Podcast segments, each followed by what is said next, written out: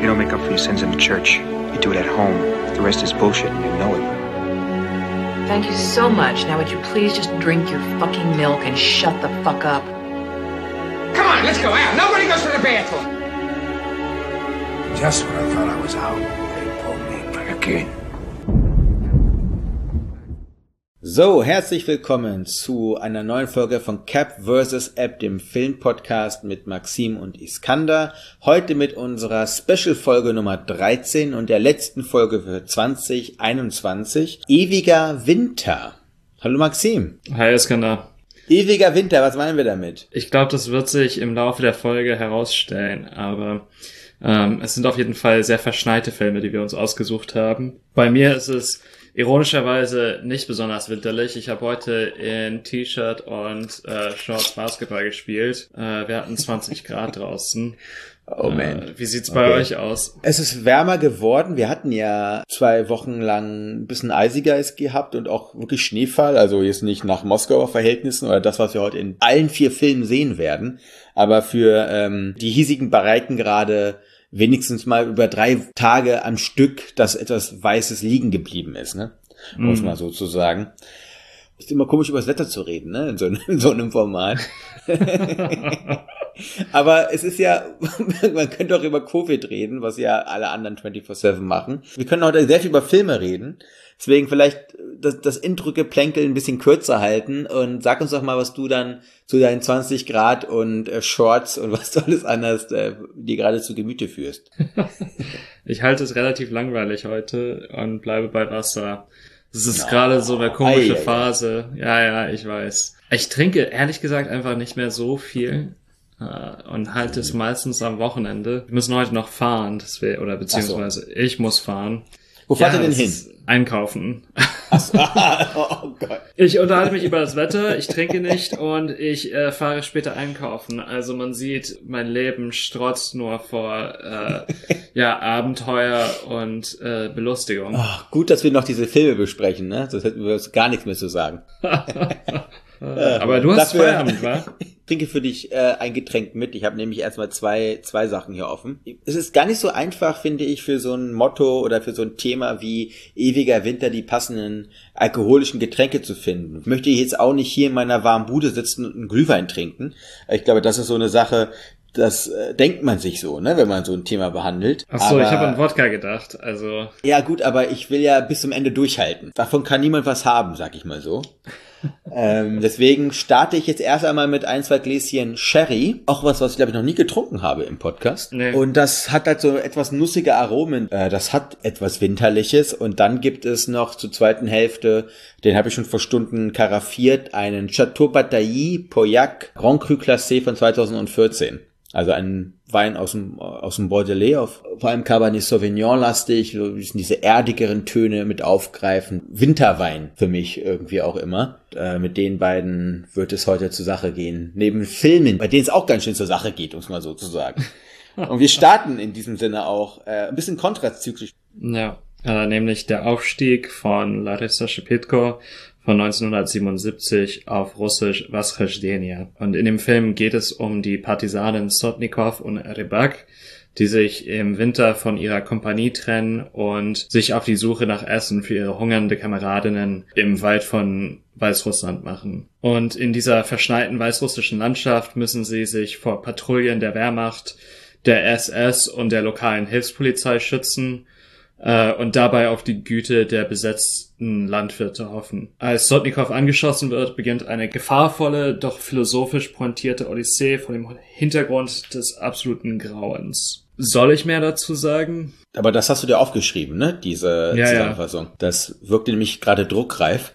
immer das, immer das Gegenteil von dem, was ich mache. Weil ich schreibe mir äh, dummerweise nie was auf. Vielleicht mache ich das auch ab, ab der nächsten Staffel nächsten Jahr. Ja, ich weiß nicht, ob das gut klingt oder nicht. Ich muss mal reinhören, weil ich glaube, das normalerweise mache ich so Notizen. Diesmal habe ich mir das doch relativ stringent aufge, aufgeschrieben, weil ich vor allem das Gefühl hatte, dass bei diesem Film und beim nächsten Film, den ich zusammenfasse beziehungsweise anteasere, dass das doch relativ schwierig ist und ich will mich da nicht verlaufen. Ja. Obwohl eigentlich der Plot, sowie aber auch der ganze Film sehr direkt ist, ne? Also Ja. das ist eine unmittelbare und auch sehr distanzlose Kameraarbeit. Und genauso ist auch der Zugang, finde ich, beim Buch und auch vor allem beim Schnitt zu sehen. Also eine sehr direkte Verfolgung mit der Kamera von Gewissensfragen, die äh, uns gestellt werden. Und zwar in unterschiedlichen Konstellationen. Und das ist nicht nur zwischen Rybak und Sotnikov, sondern auch mit der weiteren Bevölkerung, entweder die unter der Geißelei der Nazis steht oder selbst von äh, Übergelaufenen ne? oder von Kollaborateuren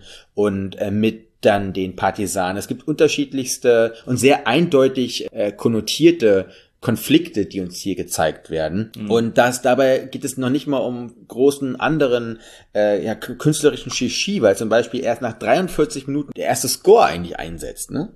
Und, und dann aber was für einer auch dann da einsetzt nach 43 Minuten. Das heißt, in gewissen Punkten relativieren. Du hast ein sehr direktes Kino, was aber dann auch mit vielen poetischen, solchen lyrischen Momenten dann ähm, einen Kontrapunkt auch setzen kann. Ja, und äh, Schepitko arbeitet auch mit einer äh, christologischen Bildersprache, die ich äh, in gewisser Hinsicht auch mit äh, Tarkovsky oder mit ihrem Mann Elim Klimov vergleichen würde. Wir haben ja Komm und Sie auch besprochen. Da ist ein ja gewisses Auftauen im künstlerischen Kino der Sowjetunion in den 70ern und 80ern zu sehen. Das erlaubt Schipitko, aber auch diesen anderen Regisseuren eben diese Behandlung dieser sehr schweren Themen äh, unter Berücksichtigung und ja Durchdenken dieser dieser ethischen, christlichen, äh, moralischen Fragen, die eben auch in der Bildersprache umgesetzt werden. Ich wollte bei diesem Film unbedingt eine Szene aus einem ganz anderen Film äh, uns ins Gedächtnis zurückrufen. Das haben wir besprochen, als wir Jojo Rabbit äh, uns reingezogen haben. Im Galgen, meinst du? Ja, genau, am Schafott. Film gefiel uns beiden nicht, aber diese Szene äh, am Schafott in Jojo Rabbit, die war so mit Kitsch überladen und das war für mich so die, der Schlüsselmoment, wo ich dann verstanden habe, wie sehr mir mich dieser Film abturnt. In diesem Film haben wir ein, eine ähnliche Szene, wo Figuren gehängt werden äh, in einem weißrussischen Dorf und das wird mit so viel Feingefühl gemacht und so viel Sorgfalt. Und ähm, du hast schon diese, diese poetischeren Momente angesprochen. Da funktioniert auch dieses äh, Schwarz-Weiß, was wir ja auch schon mal thematisiert haben, als, als Stilmittel. Ähm, das hat so eine Wirkkraft und ist auch wirklich elegisch. Und da kommt einfach alles zusammen für mich. Und es ist einfach bezeichnend auch, dass in diesem Film eine, eine Szene, ja, die auch gewissermaßen einen erkennbaren Status angenommen hat, mit Feingefühl behandelt wird und so auch eine, eine künstlerische Kraft oder Potenz entwickelt, die äh, dann auch im Laufe des Filmes erzeugt wird und zum Ende des Filmes ja eingelöst wird. Ja, vor allem könnte man fast sagen, die, die Endsequenz, dem finalen äh, Ergebnis, was du schon gerade genannt hast, dauert fast eine Stunde. Ne? Ob jetzt äh, Sotnikov vor Portnov sitzt oder nicht, also das ist ein ja, kollaborativer Inspektor, der eben für die Nazis äh, in Weißrussland aufräumt, sag ich mal so, mit den Partisanen. Und sobald er vor ihm sitzt, wissen wir doch eigentlich alle, dass seine Messe gelesen ist, um diese christliche Art mal aufrechtzuerhalten. Und wenn wir dann nur die Hinrichtungsszene nehmen, also wo sie dann eben von diesem einen Haus hoch ins Dorf gehen, wo dann eben dieser Schau, diese, diese Schauhinrichtung vollzogen wird, das, selbst das dauert 20 Minuten. Das ist auch eine gewisse Akribie und da sehen wir aber auch die Wichtigkeit dieser Szene und dann auch gerade dieses einen Blickkontakts, dass ein Viertel des Films dafür verwendet wird, genau diesen Blickkontakt äh, vorzubereiten. Emotional für die Protagonisten, aber auch vor allem für uns ZuschauerInnen. Ja. Ich finde es auch interessant oder vor allem stark und mutig, dass Schipitko diesen Film wörtlich mit einem Scheißhaus beendet. Also das ist dann auch ein, ein Moment, in dem so vieles sich vollzieht. Der Schauspieler, der Rebak spielt, Gastjurin. er leistet so viel in diesem Moment und dieser Film setzt für mich äh, Emotionen und Gedanken frei, mit denen ich Tage danach, Wochen danach, Monate danach, wo ich mich immer noch mit damit auseinandersetze und die eine ja Nachwirkung bei mir erzeugen, wie es selten vorkommt in äh, im Film. In dem Sinne ist es fast sogar eine Kaskade an, am menschlichen Abgrund, die in dieser kleinen Außentoilette, ne, uns dargeboten wird. Dass das auch ein Motiv ist, was wir beim letzten Film, den wir heute besprechen, wieder entdecken. Diese äh, Manifestation des Menschlichen, ne? Mit dem ja, Fäkalem in Verbindung gebracht werden kann. Das ist hier mhm. deutlich, ähm, deutlich abstrakter dargestellt. Da geht Alexei German ganz andere Wege, um das, das zu zeigen. Aber dass es am Ende des Tages immer um Blut und Scheiße geht, um das mal so offen auszusprechen. Ne? Mhm. Die menschliche Materie, ja, abstirbt und tot ist, was dann noch übrig bleibt. Und ich glaube aber, dass dieser Film, gerade dann eben auch mit diesem Blick, dem letzten Blick auf Ribax, ich glaube, dass dieser Film Partei ergreift eben für eine ganz gewisse Interpretation der Ereignisse. Ereignisse. Du siehst einfach auch, wie viel, wie viel kreative und filmische Kompetenz da drin liegt. Und dann müssen wir einfach darüber reden, dass Schepitka ja viel zu früh auch einfach nach, glaube ich, vier oder fünf Spielfilmen ja bei einem Autounfall sogar mit ihrem äh, Kameramann und weiteren Crewmitgliedern ja gestorben ist. Und da mhm. möchte ich unbedingt verweisen, leider gibt es diesen Kurzfilm nicht auf YouTube mit Untertiteln, aber selbst ohne Untertitel finde ich, dass, dass diese Kurzdoku auch so leicht essayistisch angehaucht ne? Äh, von mhm. ihrem Ehemann, Elim Klimov, ähm, äh, ja, einfach auch sehr emotionalisiert, ja, emotionsvoll oder emotionswürdigt äh, ist. Auch unter anderem mit der Musik vor allem aus diesem Film. Ja. Ähm, das war ja so der letzte Film, den sie selber beendet hat ja auch, ne? Der Film, der danach kam, konnte sie ja leider nicht mehr finalisieren, wurde dann aber auch von Klimov ähm, beendet. Das ja. bedeutet, ähm, ja, das ist auch eine persönliche und individuelle Tragik von der Regisseurin selbst, der irgendwie auch immer mit diesem Film, der was Rajdenie, ne, der Aufstieg auch heißt, verbunden wird, ne, so popkulturell, mhm. sage ich mal. Dazu. Ja, klar, also die äh, Schepitko und Aufstieg, das ist äh, ja. die zwei sind einfach in Verbindung miteinander. Wie, wie findet man jetzt die Brücke so Shining? ich mir gerade. Das ist eine sehr pervertierte Jesus-Geschichte, wenn dann, ne? so, Shining. Ich glaube, alle wissen vom One and Only Stanley Kubrick aus 1980. Jack Torrance, gespielt von Jack Nicholson mit seiner Familie, also mit äh, Wendy und seinem Sohn Danny, sich bereit erklärt hat, das Overlook Hotel in Colorado über die Wintermonate, wenn das Hotel eben Off-Season hat, zu bewachen. So als, äh, wie nennt man das, äh, Facility Manager fungiert.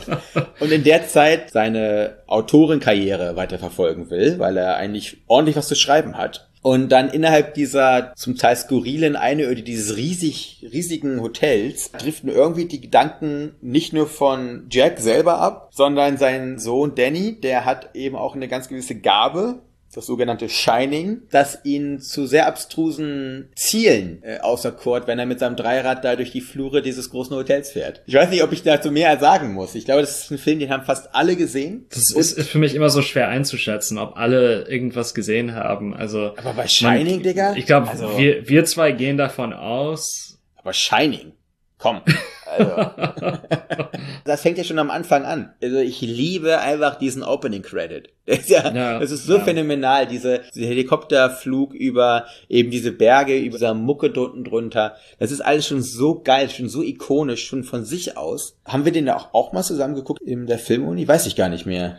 Ja. Es, ich habe den auf jeden Fall zweimal dann nochmal geguckt im Kino, weil das auch ein Film ist, der braucht auch wie so viele Filme auch einfach eine große Leinwand. Mhm. Und da kommen dann diese Abgründe dieser menschlichen Psyche noch größer für das Format, wofür es auch gemacht ist, weil das ist ein Film, der ist populär. Der ist auch genrespezifisch und spannend auf eine Art. Das ganze mhm. Cabin Fever wird einfach so, so äh, wirklich effektvoll im besten Sinne auf die Leinwand gebracht, dass äh, es einfach großen Spaß macht. Ja, du hast schon das Score von dieser Kamerafahrt ist das nicht mehr, ne? Also es ist mit einem Helikopter geschossen, mit dieser Kamerabewegung und dann die Musik, also die so bedrohlich wirkt.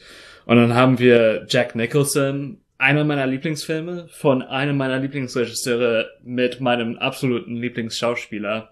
Und Nicholson ist in dieser Rolle einfach, ja, auf Hochtouren. Er ist bedrohlich, er ist labil, er hat diese, diese teuflische Seite, die so zwischen Witz und, ja, Gewalt ständig wankt. Pauline Kael hat seine Augenbrauen als Zwillings Mount Fujis bezeichnet. Das trifft es eigentlich ganz gut.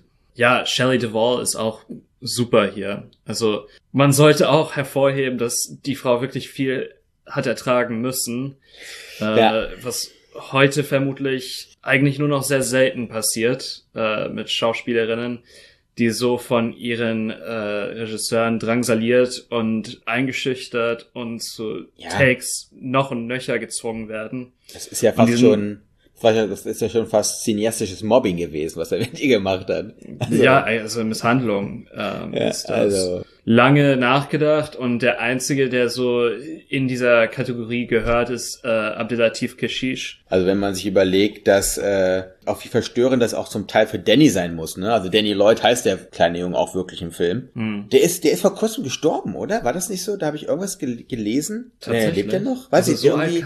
Man muss nicht alt sein, um zu sterben. Nee, aber Aber, warte mal, das habe ich verwechselt, glaube ich, mit so ein ikonischer Kinderdarsteller. Aber egal, never mind. Sag. wenn ikonische Kinderdarsteller sterben und also vor 60 sterben, dann vermutet man meistens, Ja. äh, dass sie Exzessiven äh, Lebensstil. ja, genau. ja, genau. Zerbrochen an dem Ruhm der Kinderrolle, sowas. Da kommt dann immer, ne?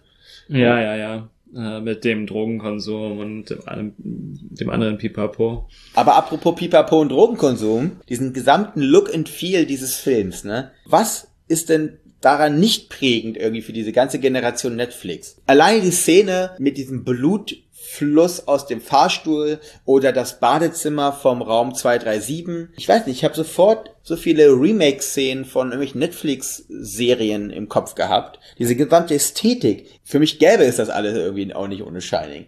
Ich vermute, dass du da der größere Experte bist als ich, weil ich Also du guckst Äh, ja wie kaum schon- äh, Serien, ne?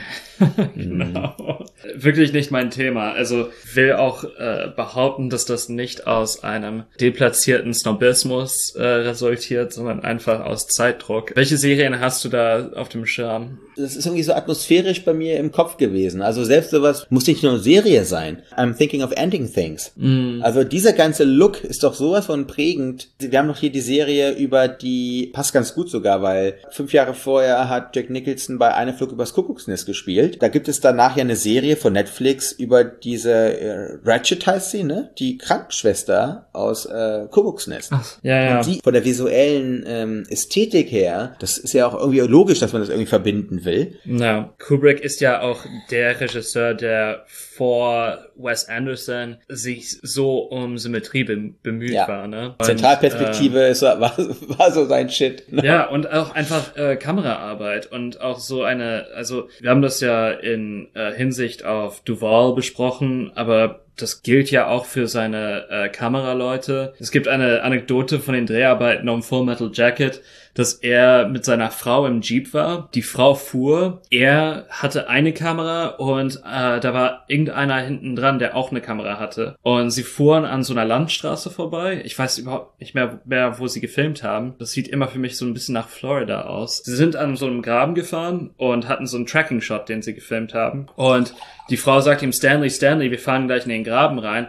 Und er hat gesagt, fahr einfach weiter. Ich, mir ist es scheißegal, ob wir im Graben landen. Ich will einfach nur diesen, diesen Take, diesen Shot. Und dann sind sie end, also letztendlich im Graben gelandet. Und so, so war der Typ halt drauf, ne? Das hat so für den Zuschauer vor allem seine guten Seiten, aber dann auch natürlich seine, seine bösen Seiten. Und es ist dann auch bezeichnend, dass dieser Film, es geht ja um einen Autoren, Künstler, der, ja, blockiert ist. Aus diversen Gründen. Er ist äh, Alkoholiker. Er scheint nicht besonders viel Fürsorge für seine Familie zu haben. Es ist äh, sehr egozentrisch, sehr auf sich konzentriert und er muss am Existenzminimum leben. Also wer sonst nimmt die Arbeit in einem Hotel für vier Monate ohne Kontakt zur Außenwelt auf? Ne? Diese bestimmenden Merkmale des äh, Lebenskontexts dieser Figur, das finde ich interessant zu bedenken in Vergleich eben zu dieser Figur Stanley Kubrick, die ja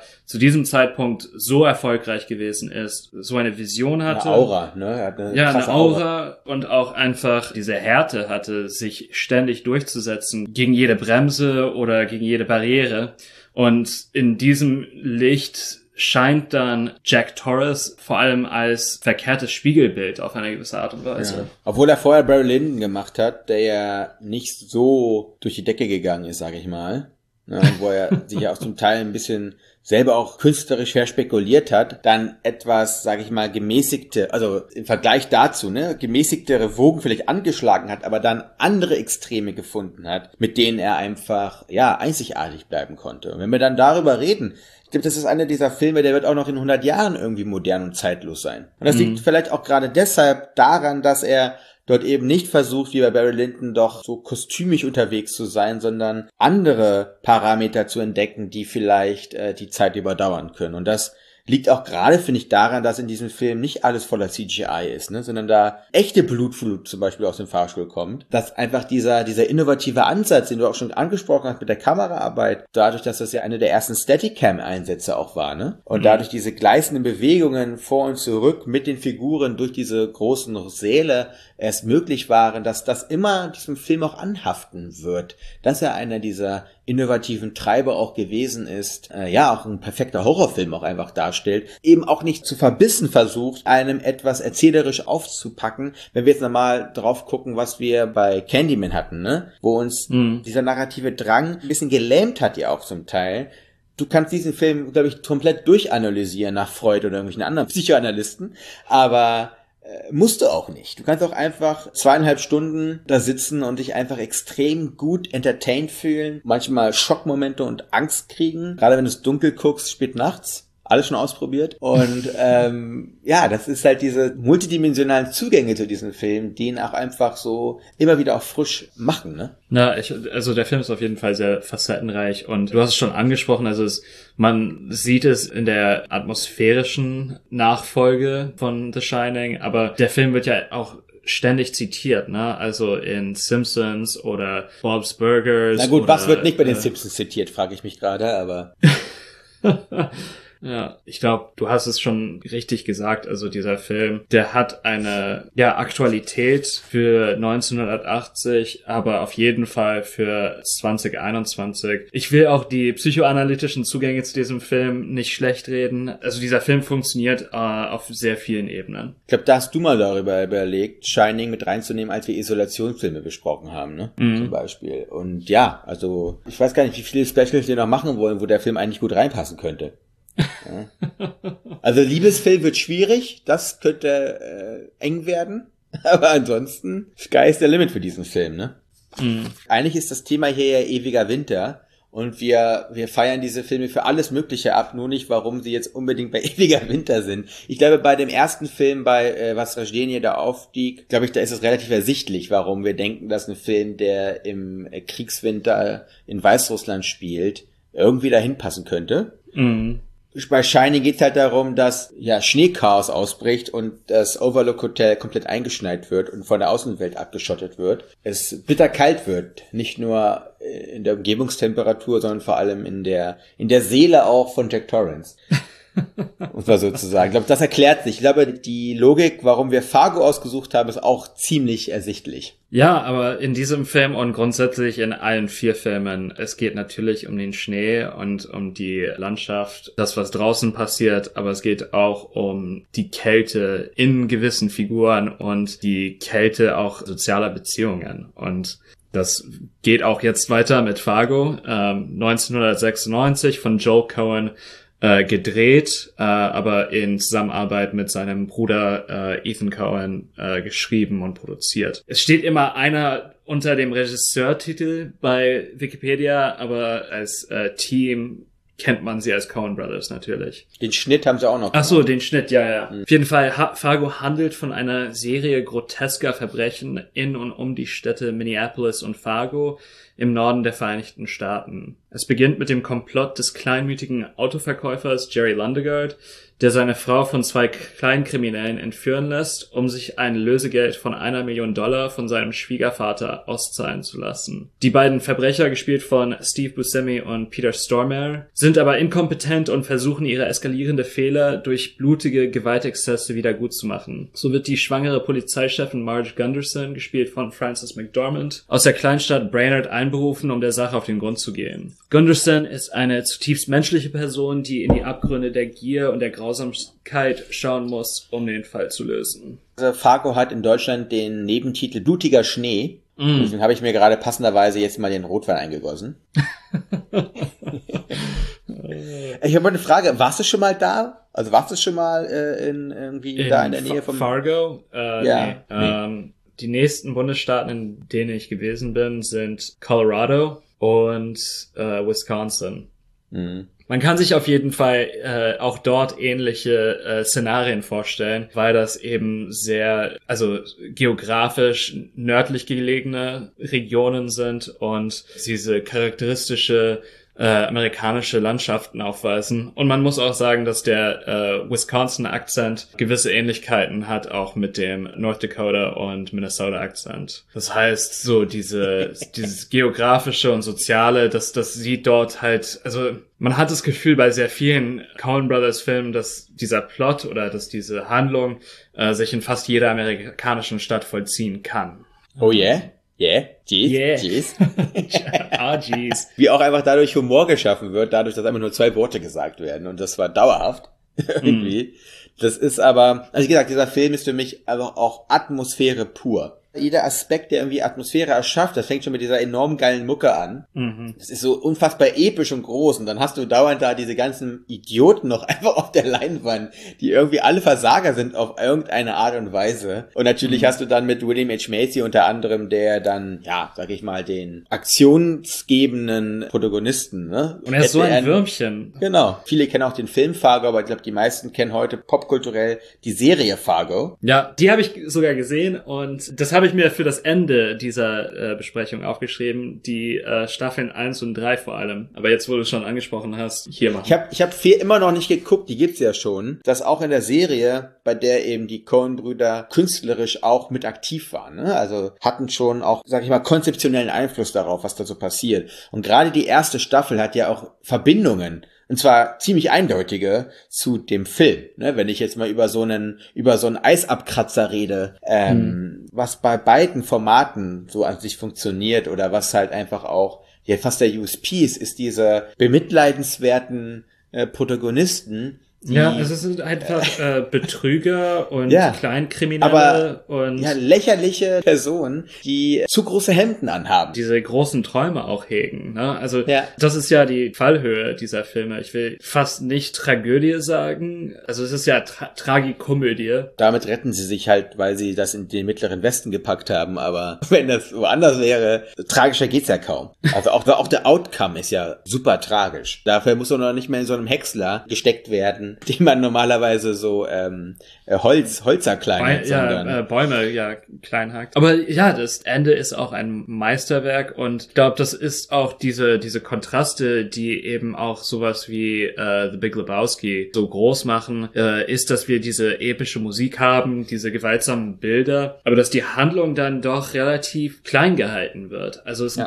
es geht um Bagatellen eigentlich, die aber dann eben, und das wird sich jetzt dumm anhören, äh, vor allem im Kontext unseres Themas, aber so, so einen Schneeballeffekt entwickeln. Ne? Also dass das dann so ganz klein anfängt und dann in der absoluten Ruine endet. Ja, vor allem auch deshalb, weil die Gewalt, wir haben gerade eben, glaube ich, die gewaltvollste und auch die äh, einprägsamste Gewaltszene anreferiert. Im Film ist die Gewalt ohne großes Trara, ne? Da hast du Pistolenschuss, du hast einen Axthieb, du hast einen Treppensturz. Auf einmal kommt dann dieser Woodchipper, diese Schnörkellosigkeit, ne, oder dann beziehungsweise auch diese Erbärmlichkeit dieser Folge, ne, dieser gewaltsamen Folge. Du bist tot. Und warum bist du tot? Wegen so einer Lappalie eigentlich, ne?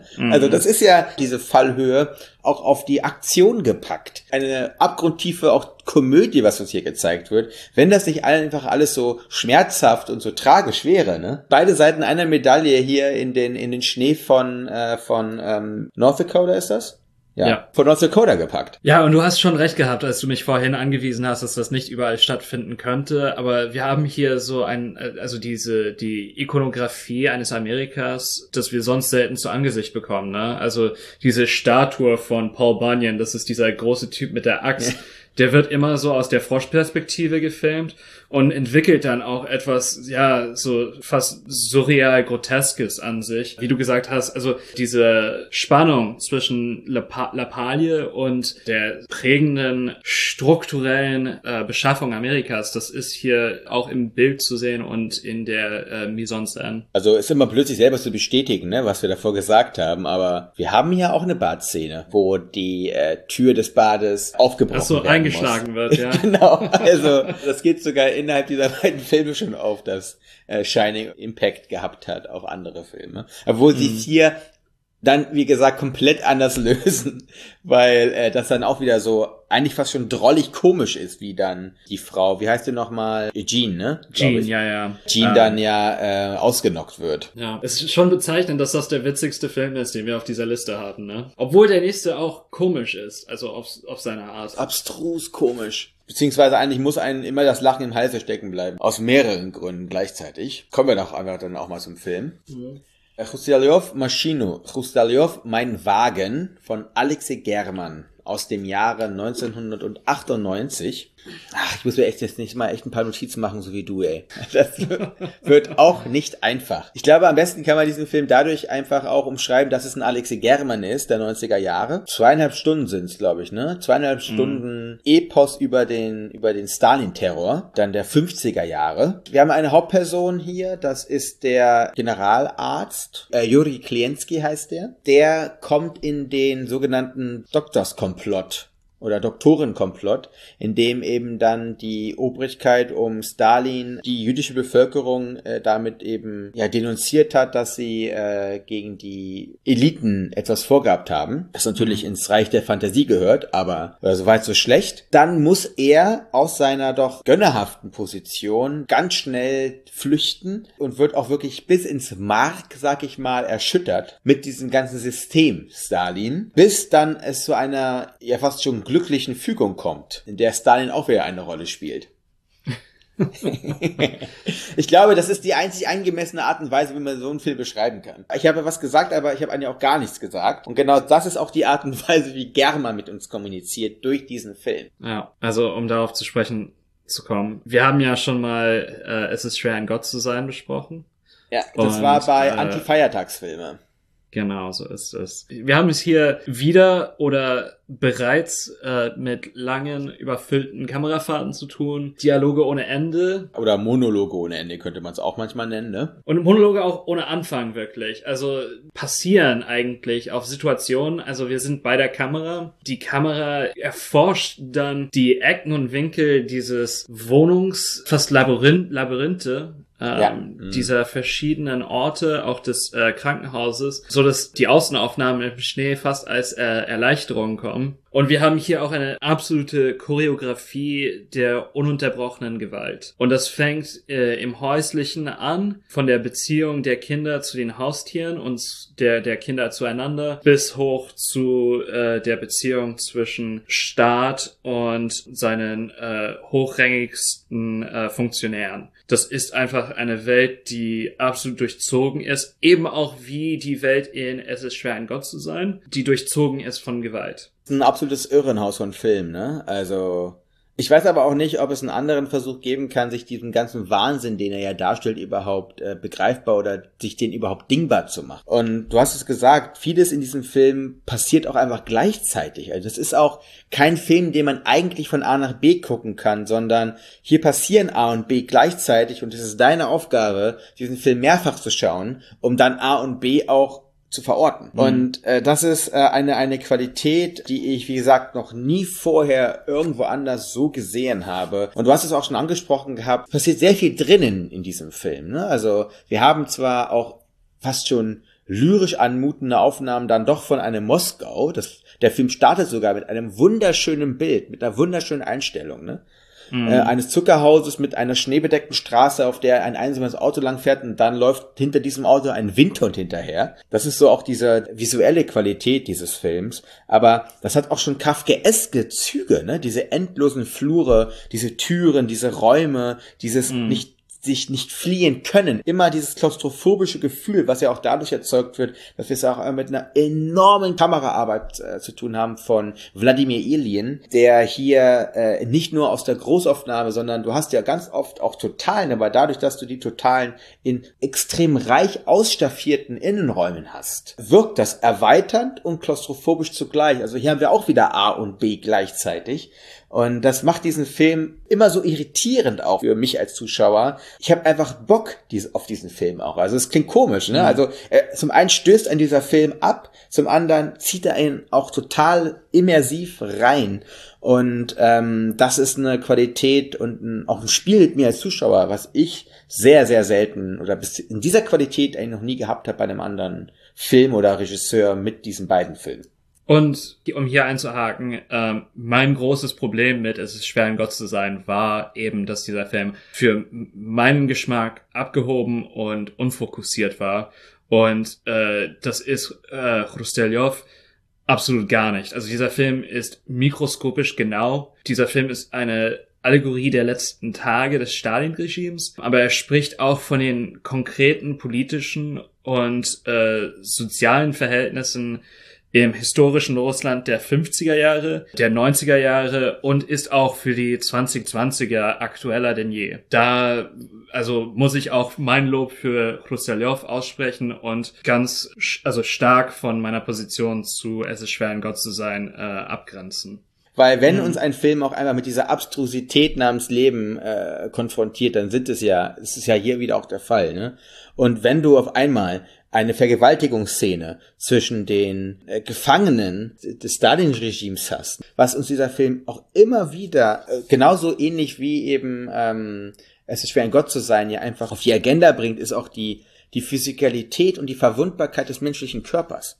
Der Mensch an sich ist ein verletzbares Wesen und das manifestiert sich auch in den kleinsten Gesten. Geht ja sogar so weit, dass wir hier einen sterbenden Stalin auf einem Todesbett haben. Und mhm. das ist danach die profane Realität dieser gesamten Staatsidee, basiert auf diesem körperlichen Verfall dieses im, im, im Bett furzenden Leibes. Und da mhm. können wir dann wieder die Brücke schlagen zu eigentlich allen drei anderen Filmen, die wir heute hatten. Weil alle diese Filme beschäftigen sich auch mit dieser Physikalität und der Verwundbarkeit des Menschen. Wir haben es hier natürlich auf das Extremste ausgedehnt. Deswegen sind auch diese Schmatzen, das Spucken, das Schreien, das Rülpsen, das Furzen ist ein Tier, das ist sehr schwarz und tragisch wiederzuhören, aber das sind die Manifestationen, die wir halt zeitigen. Mhm. Und viel mehr als das, und das ist ja dann der Punkt, viel mehr als das bleibt bei Germans Filmen selten hängen. Tief tragisch und traurig. Man merkt auch einfach hier, dass wir wieder jemanden haben, der einfach, äh, ja, über 100 Prozent gibt. Wir kennen ja diesen Blick von den auch Menschenmassen, die er, er bewegt. Wir haben immer diese kleinen Szenerien, aber wenn wir jetzt mal alle Menschen zusammennehmen, die mal im Kader zu sehen sind, ne, das sind mhm. ja Massen von Komparsen auch. Und viele ja. dieser Komparsen schauen auch einfach direkt und fast schon provokativ in die Kamera, ne? ich habe mir eine Doku gesehen über über German und da hat er gesagt, für seine Filme hat er solche sogenannten Inspirationstafeln. Das sind wirklich hunderte von von Fotografien aus der Zeit, in der die Filme waren. Ganz viele Gebäude, Straßenaufnahmen, Innenaufnahmen und dann immer mit den Personen. Und das, was er da gesehen hat, dieses dokumentarische, sag ich mal, dass diese Personen, die dort zu sehen waren auf diesen Inspirationstafeln, auf diesen Fotos, ne, von diesen dokumentarischen Fotos, die haben in die Kamera geschaut. Weil für mhm. die war das halt was irgendwie Befremdliches, was Andersartiges. Die wussten ja gerade nicht, warum die Person dort dieses Foto macht, deswegen haben die reingeschaut. Was macht er? Genau diese, in dem Sinne ja wirklich schon äh, quasi dokumentarische Dimension dieses Ablichtens wieder und irritiert uns ja damit, weil wir ja an anderen äh, ja, narrativen Kontext und äh, visuellen Kontext erwarten würden. Das sind so Punkte, wo er einfach auch seiner Zeit, sage ich mal so, oder, oder der Erwartungshaltung besser gesagt, einfach immer voraus ist. Man kann ihn mhm. gar nicht catchen, weil er immer schon diesen Schritt weiter ist. Ja.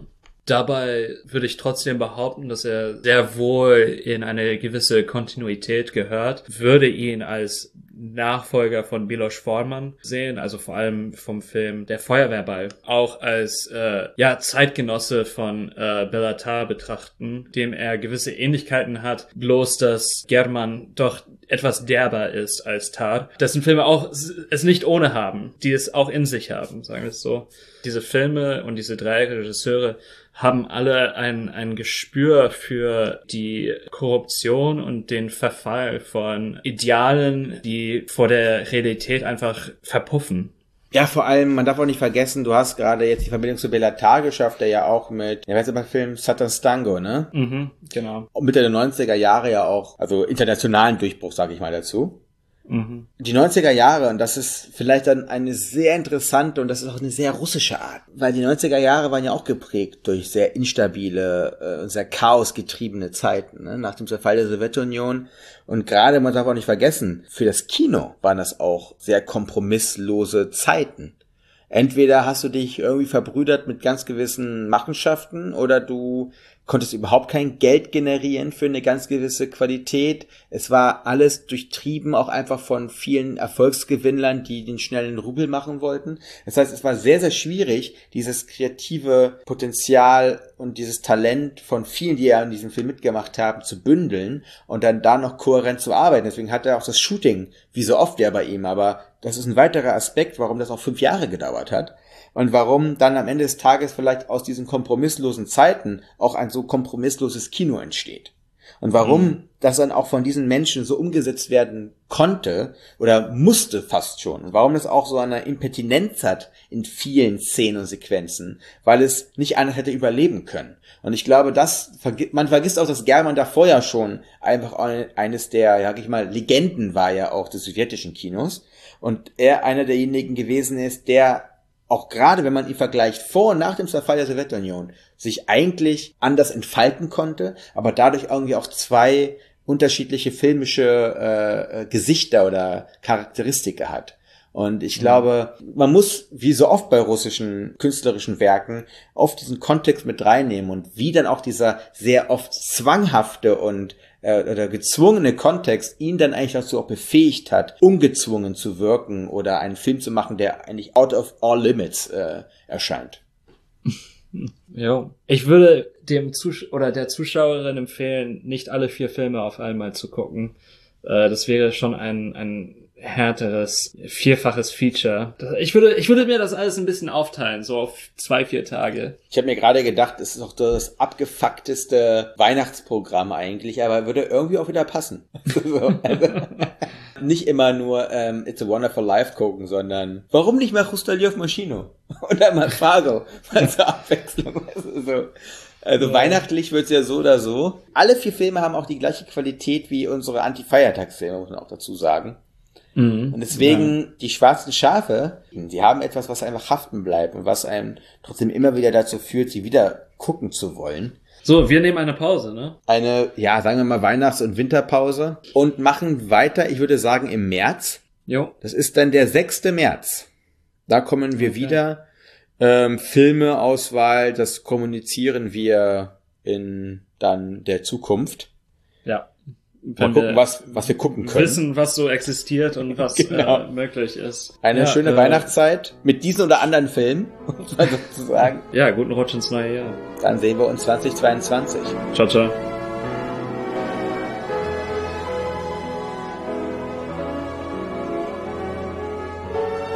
What do you want? You, you want the moon? Just say the word and I'll throw a lasso around it and pull it down. Hey, that's a pretty good idea. I'll give you the moon, all right? Just shut up. You had me at hello. You had me at hello. You should be kissed and often, and by someone who knows how.